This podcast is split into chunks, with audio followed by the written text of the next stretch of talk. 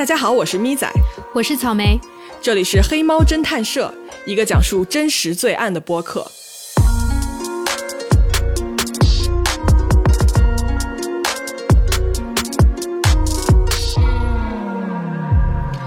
Hello，大家好。今天啊，在我们开始说这个案子之前呢，我想提醒各位一句：如果你要是觉得你的承受能力比较低的话，建议这集就先跳过，先不要听了。因为呢，嗯，案件本身啊比较黑暗，然后犯罪手法呢也是就是很令人发指，所以我在一开始的时候要提醒一下各位。另外啊，我们今天之所以说这个案子，不是出于一个猎奇的角度，而是我想在最后跟大家讨论讨论，这样一个人间悲剧究竟给我们这些世人带来了什么样的警醒和反思。嗯，我们这次说的这个案子呢，已经是一个结了的案子了，凶手呢也已经绳之以法了。但是呢，我 我也要再次提醒一下，就是。我们尽量的呢，不去说一些特别细节的东西，但是案件本身来说，它确实，反正我觉得是尺度有点大，好吧？如果听到这儿啊，你还没走的话呢，那我们开始吧。OK，我们来到美国密苏里州一个叫做 Skidmore 的小镇，这个小镇啊有多小？人口两百多人，不到三百人。我觉得啊，几乎我们小区的人都比他们人要多。反正就是一个小村庄呗，对，小镇上啊就一个餐厅，几条主要的马路，大家呢就是邻里之间彼此全都认识，因为太小了嘛。嗯，在这个小镇里面生活着一对夫妇，那么这对夫妇呢，女方叫做 Bobby Joe Stinnett，她的丈夫叫做 Zap，夫妻两个人啊在家里开了一个犬舍，名叫 Happy Heaven Farms。妻子 Bobby Joe 呢是一个非常和善的人，大家呢对她的评价也都很好，在镇上的人缘关系很不错。Bobby Joe 跟老公呢是高中就认识的，两个人在一起结了婚。这一年啊，Bobby Joe 二十三岁，她怀了八个月的身孕，也是夫妻俩的第一个孩子。嗯，就是一个听起来还蛮幸福的这样的一个小家庭。对，到了二零零四年十二月十五号这天啊。芭比就在网上跟人聊天的时候，他在一个聊天室里面呢，就遇到了一个叫做 Darling Fisher 的女人。这个 Darling 啊，上来就说说，哎，我很感兴趣，想买你们家的一只小狗。芭比舅就说，哎，那好啊，那我给你我们家的地址，你可以过来看看狗，然后我们可以当面聊一聊什么的。于是呢，两个人就约了第二天，也就是十六号，在芭比舅的家里见面。殊不知啊，这个网上出现的陌生人是一场令人毛骨悚然的噩梦开始。哎呀，他为什么要带他去他家里呢？因为那个犬舍就在家里面。啊，那是第一次见面的陌生人，怎么也不能往家里领吧？嗯，好，时间呢到了十六号这天下午啊。芭比舅的妈妈约了女儿呢，下午三点在修车的地方见面。可是呢，时间就过去了很久，女儿都一直没有出现。妈妈就觉得有点奇怪。你知道，就是小镇嘛，大家都住得很近，所以她就决定啊，去女儿那儿看一眼。嗯，不祥的预感，真的。当他到达家里的时候，他发现啊，女儿倒在了自家厨房的地上，血流了一地。而更加可怕的是，女儿怀胎八月的腹部被刀直接剖开了，皮开肉绽，而肚子里的孩子不见了。孩子不见了？嗯，天哪！哎，你记不记得有一个都市传说什么的？就是你躺在酒店一个什么加了冰的浴缸里醒过来，看到一个留言条，说什么你的肾被取走了的那个那个传说。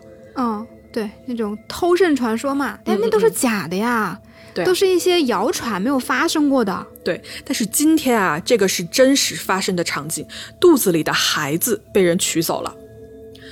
然后芭比舅的妈妈呢，马上打九幺幺报警。在这个报警的录音里面啊，你可以听到这位母亲绝望和恐惧的声音。当时九幺幺的接线员啊，他回忆说，在这个极度的悲痛和恐惧中，这位母亲几乎连话都说不清楚。她当时在电话里说，说她女儿的肚子像是炸开了一样。下面呢是一段简短的当时的报警录音记录，我就不放全部了。Nottoway County 911, what is your emergency? What's wrong?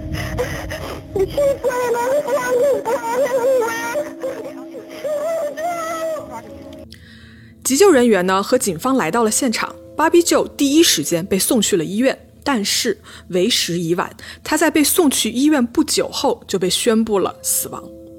而到达现场的警探回忆说啊，由于这个犯罪现场过于的血腥和可怕，甚至连有着多年经验的警长和警员都几乎承受不了。他们说啊，当时那个场景直到今天对他们来说还是一个十足的噩梦。我的天呐，真的，嗯，我难以想象那种恐怖。对，而而且这些警探，我希望他们也能能得到一些好的心理治疗吧，这肯定会留下一个很强的心理阴影吧。是的，嗯。那嗯，那在现场他们都有什么发现呢？呃，是这样的，警方呢，他们首先发现屋子没有被强行进入的痕迹，说明呢，受害者 Bobby Joe 是认识这个凶手，并且主动开门让他进来的。而关于袭击的方式啊，警方发现他是被人用绳子从背后勒住的，然后他晕了过去，失去了意识。凶手呢，在他失去意识以后，用厨房刀剖开了他的肚子，取走了婴儿。妈呀，救命！嗯，更加可怕的是什么？你知道吗？从芭比舅的脚啊，他脚上的那个血迹可以看出来，他在他晕过去和胎儿被取走以后，他曾经一度恢复过意识，还试图移动自己，并且求救。你想象一下，你肚子被人割开了，然后你醒了，肚子开始痛了，妈呀！天哪！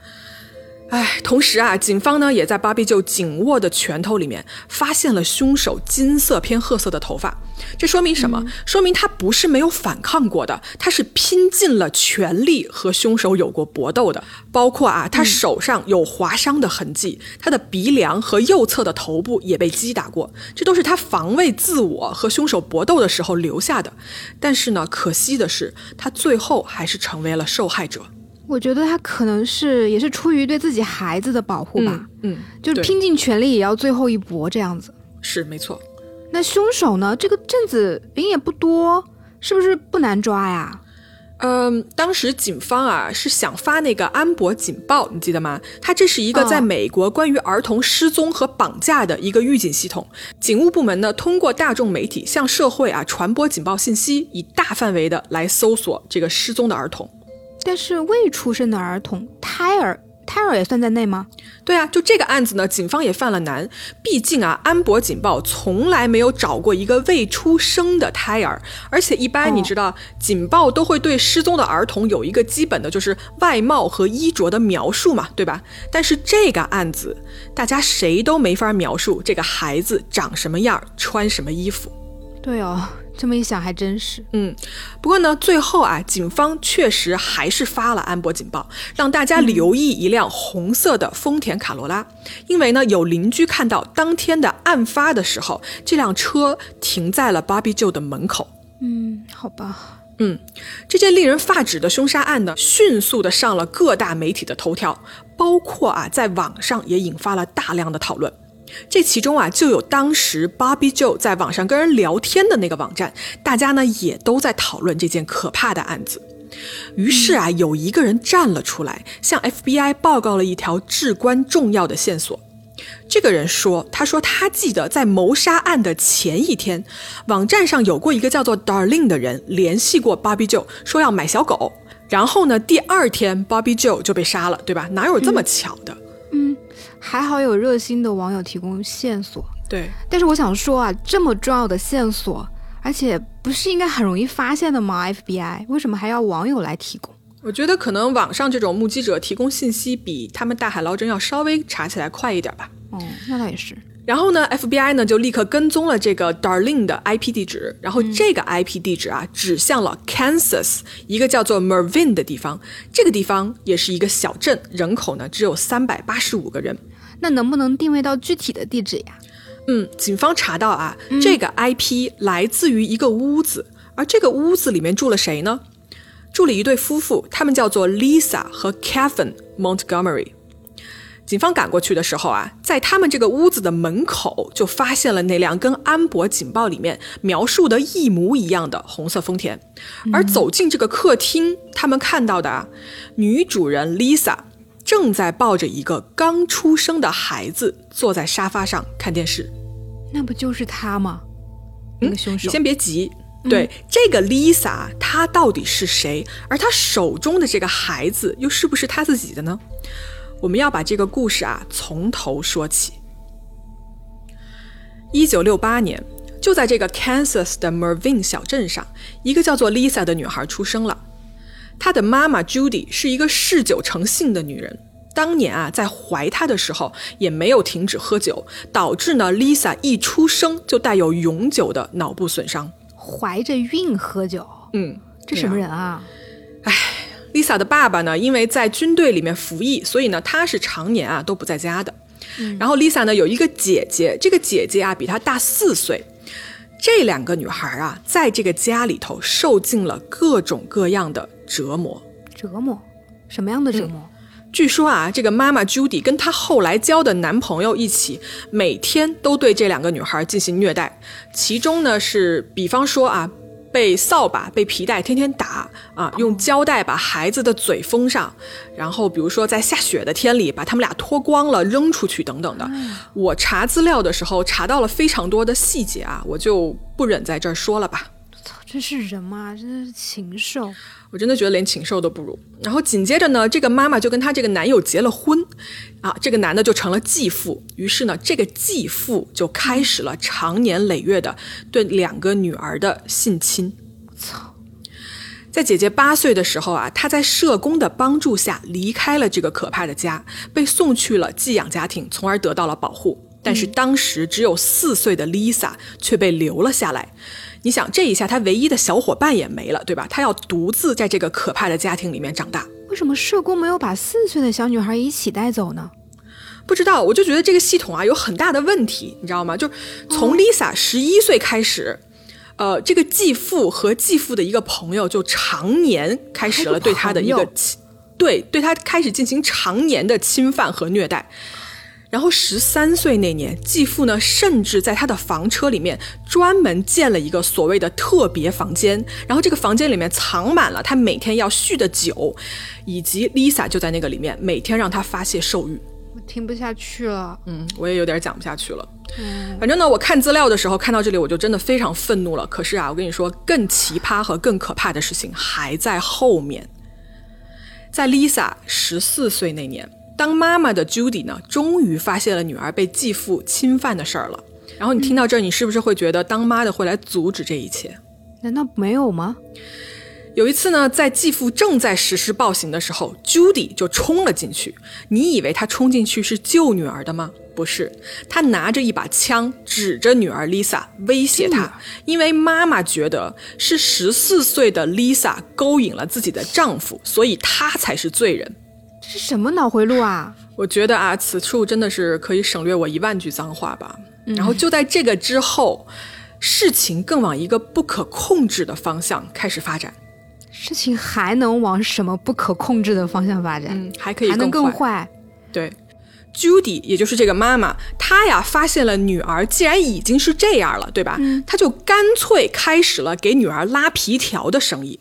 拉皮条任何人。对任何人啊，只要你有钱，或者你是来家里的维修工啊、水电工、什么通马桶的，你过来帮我们修修东西什么的，作为回报，你可以去旁边的房车里面虐待和侵犯我的女儿。操，这是当妈的啊，这个人都不算吧？他那这个期间这么长的时间，难道 Lisa 没有向任何人求助过吗？呃，他有，他曾经跟自己的表哥说起过这件事情，但是呢，因为对方也是个孩子，你知道吗？就是他也不知道该该做什么，该说什么，于是呢，这个表哥呀，从来没有跟任何人说起过这件事情。真的太可怜了，这个小女孩，我真的没有办法想象她当时的那种心情，以及她这种特别的孤立无助的感觉。对，Lisa 呢，为了逃脱这个地狱一般的家庭啊，她最终在一九八六年，也就是她十八岁的时候，嫁给了自己的 step brother，也就是她继父的孩子，就是一个跟她没有血缘关系的一个哥哥。这个事情啊，我觉得从侧面来看，也可以看出来，她确实就是连接触这个社会，就是去认识其他任何人的机会都没有，她只能嫁给自己异父异母的哥哥。那她这个婚姻有没有算是帮她走出来她原来的这个环境啊？并没有，她逃出了一个深渊，又掉进了另一个深渊。她的丈夫叫做 Coral 的这个人，同样也是一个暴力和虐待狂，对 Lisa 呢，天天仍然是不断的殴打和性侵。其实我查了很多关于这段关系中间啊，Lisa 就是她经受过的一些虐待的描述，我就不在这里提了。我觉得画面太过于恐怖。总之呢，大家就知道她其实又再一次跌进了另一个深渊，过着一些我们常人无法想象的生活。就她的人生从儿童开始，然后一直到成年，都一直在被虐待。对，她真的是没有办法去想象她的一个精神状态。嗯，是啊，这个时候 Lisa 的精神状态啊，你你说的特别好，就是她这个时候，大家已经发觉出来这个人不对劲了，就感觉她是把自己和世界已经完全隔离开了。好比说，这个现实世界对我做了什么，都与我无关，我是割裂的。我觉得啊，这是她的一个自我保护的一个机制，就是没办法了，就是你还能怎么样呢？对吧？唉，太，太难受了，真的是。嗯。Lisa 和丈夫 Carol 在很短的时间内就生了四个小孩儿。呃，根据后来丈夫 Carol 说，Lisa 非常享受自己怀孕的时候受到关照的感觉。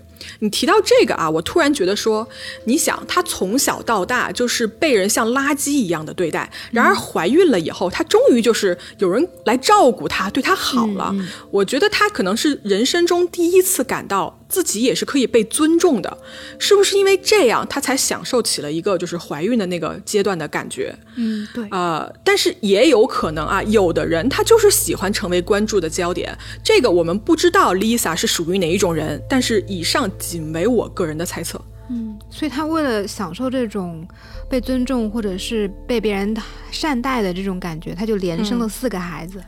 呃，反正他是一九八六年结的婚，然后一九九零年呢，第四个孩子出生，基本上就是生了就怀，然后生了就怀，就没有停下来过。嗯嗯。然后在九零年的时候啊，他们最后一个小孩是提前了两个月早产，医生呢当时出于对于他身体状况的一个担忧，就推荐啊 Lisa 去把那个输卵管结扎。Lisa 当时并不想，但是丈夫 Carol 和妈妈 Judy 就是强迫她去做了这个手术。强迫啊，又是强迫，这家人真的是，嗯。然后呢，输卵管结扎了以后呢，按理说你就无法怀孕了，不是吗？嗯。我猜啊，因为 Lisa 过于想念自己被好好对待的感觉，她开始精神出现问题。她两次跟丈夫宣称自己怀孕了。然后丈夫呢就说：“你少来，你都结扎了，你怎么可能呢？”在接下来的几年里面啊，这个丈夫就渐渐受不了 Lisa 一次一次说自己怀孕的这个说法。这两个人呢就在九三年离了婚。结果呢，到了第二年九四年呢，两个人又复了婚，一直到一九九八年，两个人才彻底离婚，断干净。一段孽缘断了就断了吧。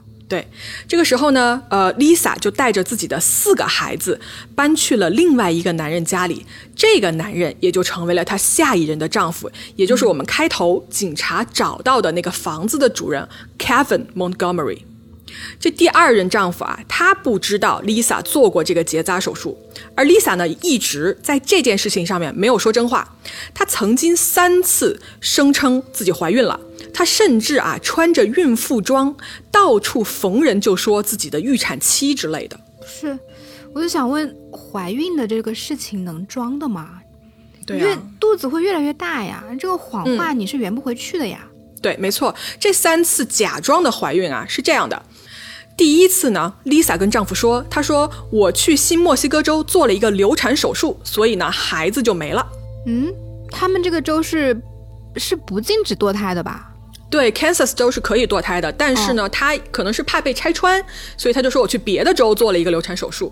嗯，然后第二次啊，她就跟自己的丈夫说说啊，我这一次的胎儿啊被检查出来有问题，然后她说我再一次做了流产手术，并且我还把这个胎儿捐给了科学机构。啊，这么离谱的谎话，她也能信啊？嗯，其实从这里我们可以看出啊，Lisa 在说谎和操控别人的路上已经越走越远了。然后，当她第三次假装怀孕的时候呢，这个时候出现了一个人，谁呀、她的前夫 Carl。Carl 出来了，他呢是想干什么？他想把四个孩子中间两个孩子的监护权拿到手，所以啊，他的如意算盘是什么？他要在法庭上拆穿 Lisa 的谎言。毕竟 Carl 他很清楚，对吧？Lisa 是没有办法怀孕的，因为这个结扎手术是他逼着她去做的。嗯然后呢，这个孩子的抚养权的听证会呢，当时是定在了二零零五年一月二十五号那天。嗯，卡尔呢就打算在那天公布说，Lisa 你就是一个说谎精，我要让你在法庭上原形毕露，这样一来，我就可以夺得孩子的监护权。嗯在零四年十一月份的时候，这个前夫啊，他当时给 Lisa 打电话，然后他说他印象中这个时候 Lisa 在电话里非常自信的说说你想都不要想，在法庭上你可以弄到我，我这回啊我还真就能证明我就是怀孕了，我会有一个小孩的，你等着。所以其实这个时候的 Lisa 已经是被逼到了角落，她很清楚，首先她无法圆谎了。这个前夫呢，步步紧逼，他一旦被拆穿，不仅会失去两个孩子的监护权，也同时会失去她现任丈夫的信任。而这一切，如果她真的能有一个孩子生下来，就全部迎刃而解了。于是，一个黑暗的计划慢慢的在 Lisa 的脑海中开始形成。我们说回来，Lisa 跟 Bobby Joe 这两个人的关系，这两个人是在当年的四月份其实就认识了。他们呢是在一个关于狗的一个小活动上认识的，两个人呢一见如故。直到回来以后啊，他们俩也经常会在网上聊天。这个时候呢芭比舅就告诉了 Lisa 说自己怀孕的一个消息。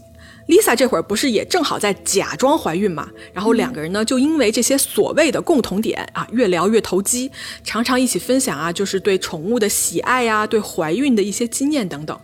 我要说，他俩这个时候在网上聊的时候，Lisa 应该是用的是自己的真名。直到十二月十五号这天，这天离 Lisa 的抚养权官司一月二十五号只有一个多月的时间了。Lisa 觉得该动手了。他就取了一个化名，叫做 Darling Fisher，也就是我们一开头提到的那个名字。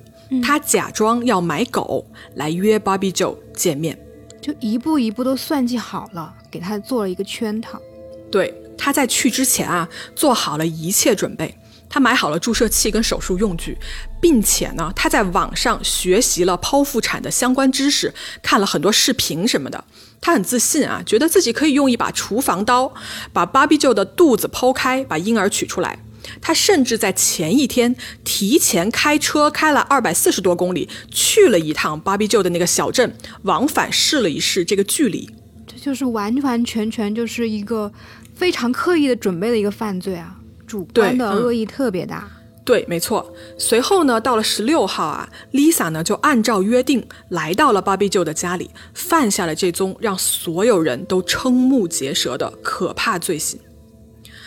我们回到警方破案的这块儿啊，警察在找到了 Lisa 以后，一进门不是看着她抱着一个婴儿在沙发上看电视吗？嗯，警察就问说：“这孩子哪儿来的？你的吗？”Lisa 说：“对啊，我前一天在一个分娩中心自己生的，怎么了？有事儿吗？”警察这个时候就看到啊，这个怀里的婴儿眼睛上面有一道被刀划伤的痕迹。嗯，我的天呐，也就是他把孩子弄下来的时候，连孩子都伤到了。对，可能不小心划到了啊。嗯然后警察呢，这个时候就问一边的丈夫 Kevin 说：“这个孩子出生的时候你在不在场？”Kevin 呢就说：“哎，我不在场，当时是生完了以后，Lisa 打电话让他去接的这母女俩，然后他也没有起疑。警察还得知啊，Lisa 在昨天还和丈夫 Kevin 一起抱着这个新出生的孩子，到了他们镇上的各个地方，餐厅啊、银行、便利店，几乎是逢人就显摆说：“哎，你看，这是我们新生下来的宝宝。啊，我的天哪，真的是。”嗯，那他这个谎话，警方信了？警察呢，当然没有信。他们哦接着啊，进一步问 Lisa 问题。这个时候呢，Lisa 突然改了自己的答案，说孩子啊不是在分娩中心生的，是自己在家里生的。她还说，生下了孩子以后，胎盘啊被她拿出门，然后扔到了一条河里。撒谎越越来越扯，越来越离谱了。对啊，嗯，警察呢就把 Lisa 带去了警局，结果呢，大概问话问了一个小时左右，Lisa 呢就全部招了，她承认了自己所有的罪行，而这个被抢来的婴儿也就立刻被还给了她的亲生父亲。这个女孩呢，最后被取名叫做 Victoria Joe。妈呀！一想到这个女孩未来的生活就挺难过的，也不知道她现在过得怎么样。嗯。好，我们来到这个案子的公诉的阶段啊。警方呢最初给 Lisa 的起诉一个罪名啊，是叫做呃导致死亡的绑架罪行。就这个罪行的定义，我就觉得很奇怪，因为在我的认知里面，我觉得他这个就是赤裸裸的谋杀，对吧？他不是什么绑架，而且我觉得绑架是绑架一个自然人，而不是腹中的胎儿。你觉得呢？嗯，对，这个绑架的名称，这个罪名的名称有点奇怪。嗯，对。然后 Lisa 呢被指派了几个律师，其中这个律师啊，就是他几乎对 Lisa 的案子就极为的不上心。他在很长时间内呢，他只去监狱里面见过 Lisa 大概三次，然后后来就干脆派自个儿的妻子去，自己就不去了。嗯，他妻子也是律师吗？妻子不是啊，妻子是一个给自闭症儿童治疗的这么一个人啊。嗯，然后这个律师啊，他还想出了一些怪招，就是他在庭审前大概一个星期的时候，他就声称说，我可以把这个案子打成呃无罪释放。他说，只要我们说人不是 Lisa 杀的，而是 Lisa 的哥哥 Tommy 杀的就行。就这么颠倒黑白啊？啊，这个律师能做得出？但是你知道，Tommy 是有不在场证明的，所以这个律师的计划到最后也没有实施成功。而且啊，他直接激怒了 Lisa 的家人，而且你你也知道，Lisa 的这些个家人，对吧？就是他们认为啊，想陷害 Tommy 的这个主意啊，是 Lisa 提出来的，导致了呢这家人跟 Lisa 的一个决裂。与此同时呢，他们也一起销毁了 Lisa 这么多年来被性侵和被暴力殴打的证据。啊，真的感觉 Lisa 这一生。好像就没有遇到过一个对他好的人，嗯，所以呢，这个新的计划就是律师打算让 Lisa 承认杀害 Bobby Joe 的事实。他们准备啊，在 Lisa 的精神状态这件事情上面下功夫。他们试图啊，让陪审团相信 Lisa 多年来一直在抑郁症啊、边缘性人格障碍、创伤后应激障碍、假性怀孕的这个折磨下生活着。你等一下，你解释一下什么叫假性怀孕？嗯，我查到啊，说假性怀孕是一种临床或者是亚临床的症状，指的是生物出现一些怀孕的迹象。但事实上并非真正怀孕，人以外的动物经常出现假性怀孕，比如说猫和狗。但是人的假性怀孕比较少见，多半呢是心理因素所造成的。一般认为啊，假性怀孕是因为体内就是一个内分泌系统的变化，就是分泌了一些荷尔蒙，导致身体你会出现类似于怀孕的反应，你可能真的会停经，你会有孕吐反应，你的腹部会不适，或者是腹部会胀大等等的。嗯，这倒。蛮符合你前面说的，说 Lisa 的心理上面，她是迫切想要怀孕的嘛？对你只能说人体好神奇啊。嗯，不过呢，这些个理论啊，在法庭上并没有被接受。检方让一个法医精神病学家出来作证说，你们刚才说的那些病全部都没有科学依据，所以 Lisa 的精神诊断在当庭就全部被排除了出去。检方同时证明了说，Lisa 是在明知道这个杀人行为是错误的情况下还去实施，她的行为是提前计划好的，并不是一时冲动。但她确实是提前计划的，严丝合缝的，没有错了。嗯，没错呀。但是值得一提的是啊，在这个时候，不论是检方还是 Lisa 自己的律师，都没有在庭上提到任何关于 Lisa 成长经历中所经历过的这些暴力虐待和性侵的这些事情。这也就是为什么这个案子最后引起非常大争议的一个重要的问题所在。嗯，你你接着说。二零零七年十月二十二号，Lisa 在陪审团的一致裁定下。谋杀罪名成立，而在十月二十六日，陪审团建议死刑。嗯，那就是一致通过是死刑了。对，这一下子啊，舆论就哗然了。你要知道，美国在历史上一共就只处死过三名女囚犯，其中前面这三个人啊，都是因为类似什么刺杀林肯啊啊，从事间谍活动这一类型的罪，而 Lisa 就是这第四个人。而与此同时呢，他曾经的悲惨经历也被公之于众。这个样子一来啊，网络的争论就更加激烈了。那 Lisa 的判决下来以后，她是不是应该要去上诉啊？对他一直在上诉，并且啊，在这个上诉的过程中间啊，他确实是被确诊了有躁郁症，啊 PTSD，也就是创伤后应激障碍，证明呢，他这个人确实无法将现实和自己连接起来，而且你记得他童年的那些殴打吧，对他的脑部留下了不可恢复的创伤，而这部分大脑呢，是管理一个人的攻击性的。嗯，我看到有资料里面说，他的继父，嗯，在他六七岁的时候，就是直接拿着他的头往水泥地上砸。嗯，对，呃，就这些细节呢，被大众知道了以后啊，几乎就吵得不可开交。一部分人觉得他罪有应得，死刑不为过；另一部分人呢，因为他童年的悲惨遭遇，觉得死刑对他来说是过于严重的惩罚了。在这里啊，我要提一下相关的背景知识啊。在美国，目前是有三十一个州是有死刑法律的，其他的州呢是没有死刑的。在这些没有死刑的地区啊，最高的刑罚就是终身监禁，不得假释啊。其中各州的规定是不一样的。然后死刑呢，作为一种极刑，它的执行是非常慎重的。被判死刑的人有多重的上诉程序，罪犯在州内上诉失败以后，他可以上诉到联邦法院。然后这种案子啊，它一般会这个官司会一路打到美国的最高法院。另外呢，死刑犯还可以呼吁总统或者是州长行政干预。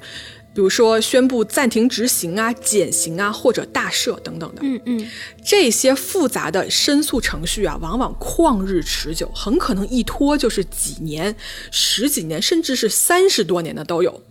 死刑呢，在美国是一个非常大的这么一个争议的问题。每次处决杀人犯的时候，都会有反对死刑的人出来抗议，而 Lisa 的这个案子也是同样的情况。哎，你说到这个争议啊，我突然想到很久之前的一个案子，也没有很久吧，就是二零一一年，有一个在挪威奥斯陆的一个独狼案件。当时这个他是一个恐怖分子吧，算是，就是他拿着枪还有炸弹杀了大概七十七个人，最后你猜判了多少年？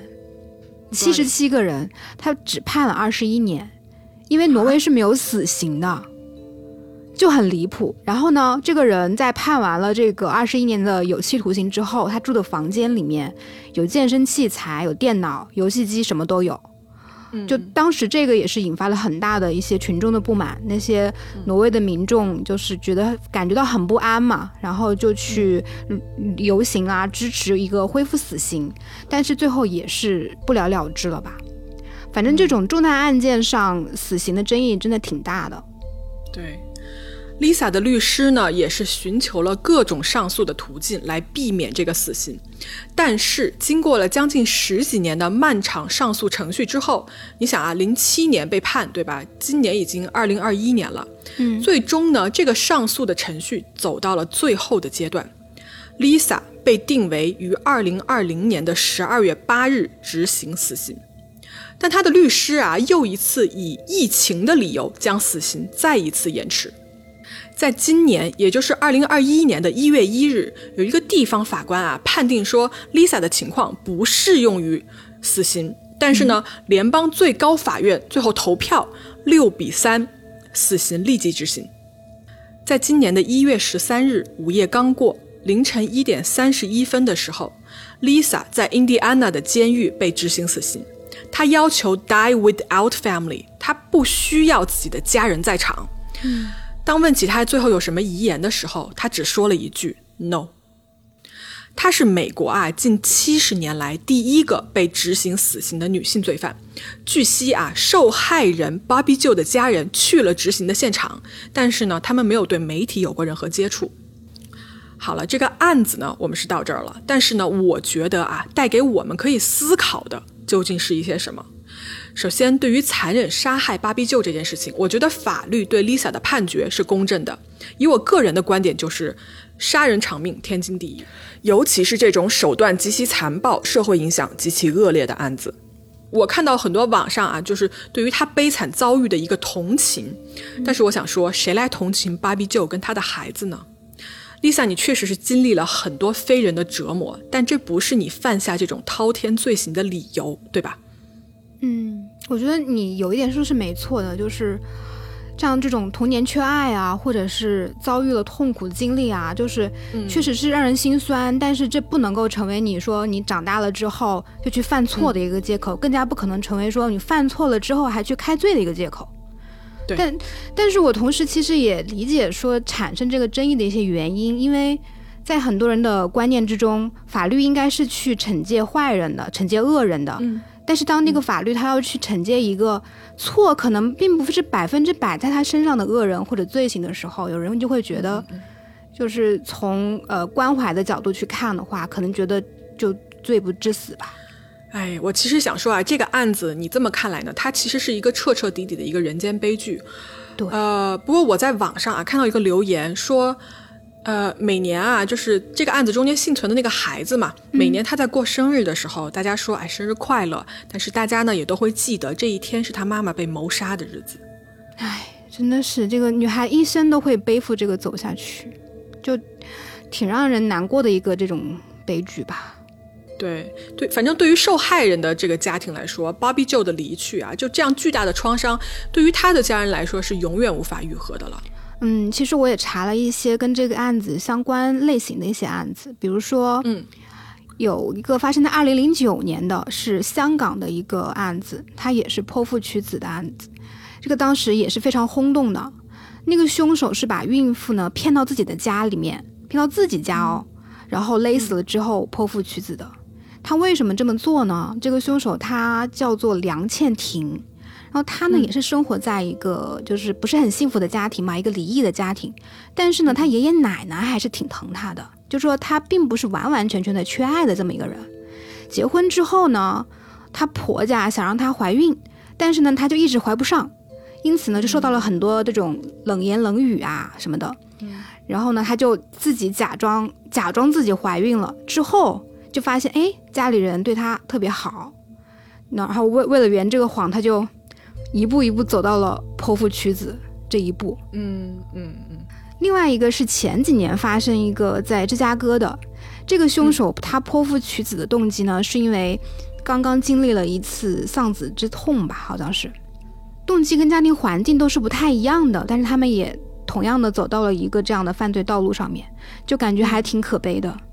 哎，反正今天这些故事都是太让人难受了。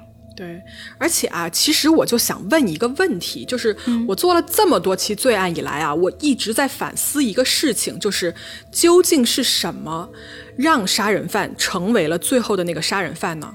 就是你说人类的本质有可能是邪恶的吗？一个小孩啊，在他咕咕坠地的那一刻起，他就自带了邪恶的被动属性吗？我觉得有可能，但是我也觉得有一部分人他不全是这样子的，就好比我们今天这个案子里面的 Lisa。我在想，如果他过上的是另外一种人生，他是在被保护、呃被爱、被尊重的环境中长大的话，他还会不会成为那个杀人犯？会不会犯下这样的罪行？哎，其实我觉得我们做的这个罪案播客吧，其实就在提出你的这样的一个问题，同时也解答了你的这样的一个问题。嗯，比如说你我们之前讲那个女高中生小团体的杀人案子，那俩女生成为杀人犯的原因，内在是因为她们的性格，还有她们的一些心理因素；外在呢，就是因为感情不和啊，或者是嫉妒。然后还有我们很早之前说过的一个那个哥伦比亚杀人，就是杀人最多的那个连环杀人凶手，他也是因为就是从小受到过虐待。对对，就嗯但我但我个人哈，我是觉得一个人的原生家庭并不会成为一个人成为杀人犯的完完全全的理由吧。哎，你说到这儿啊，我突然想到一个心理学上的概念，或者是说一个争论吧，它叫做 nature versus nurture。嗯，这是什么意思呢？就是它讲的是一个先天品质和后天教养对于一个人的心理和行为特征的一个因果关系。我觉得感兴趣的人哈，可以去查一查这方面的资料。嗯，我觉得是一个非常有意思的知识点吧。然后我在想啊，每一个人，特别是孩子的正常的一个健康的长大，是需要家庭和社会同时来做出努力的。在家庭，尤其是家庭出现了问题的时候，我们周围的人和社会的相关机构能够提供什么样的帮助，来阻止类似的悲剧再次发生。嗯，说到这里呢，我想安利一个公益组织，想给一个叫女童保护的公益组织打个广告，就是打打引号的广告啊，没有收广告费的，就纯属安利。这个女童保护呢，它是一个什么样的组织呢？它是一个就是做儿童防性侵教育的这么样的一个公益组织。它主要是通过呃，比如说讲课啊的这种形式去普及，然后去提高儿童的一些防范的意识。他们的教案都是那种呃心理学家或者是一些教育学的一些专家去共同的反复的去制定的。然后通过这个课程呢，他们会告诉孩子，就是从最基本的，比如说你的身体，然后你的隐私部位是怎么样去认识它，以及如何去防范性侵害等等。嗯，女童保护的话是指面向女生讲课吗？不不不是不是，他们的防性侵课程是男生女生是同堂去授课的，而且还有面向家长的一些课程。之所以叫女童保护，是因为是有一些历史原因的，因为当时是二零一三年吧，就是当时媒体曝光了很多这种女童性侵的案件，然后就有全国有近百名的这种女记者就联合起来发起了这么样的一个组织。但是后来他们调研也发现了，其实。不仅是女童，就是男孩子，他也面临着同样的一些危险。嗯，因为我们群里面啊，有几位朋友就是这个女童保护的志愿者。嗯，我们这一期呢会把相关的账号放在我们的 show notes 里面，欢迎大家去关注他们。我觉得啊，不管是女童还是男童，都需要保护，都需要在正常的、健康的环境下长大。所以，如果你看到你身边的孩子有什么不对，请你一定要说出来，要站出来。好了，我们今天的案子呢就说到这里。那么我们黑猫侦探社下次接着聊。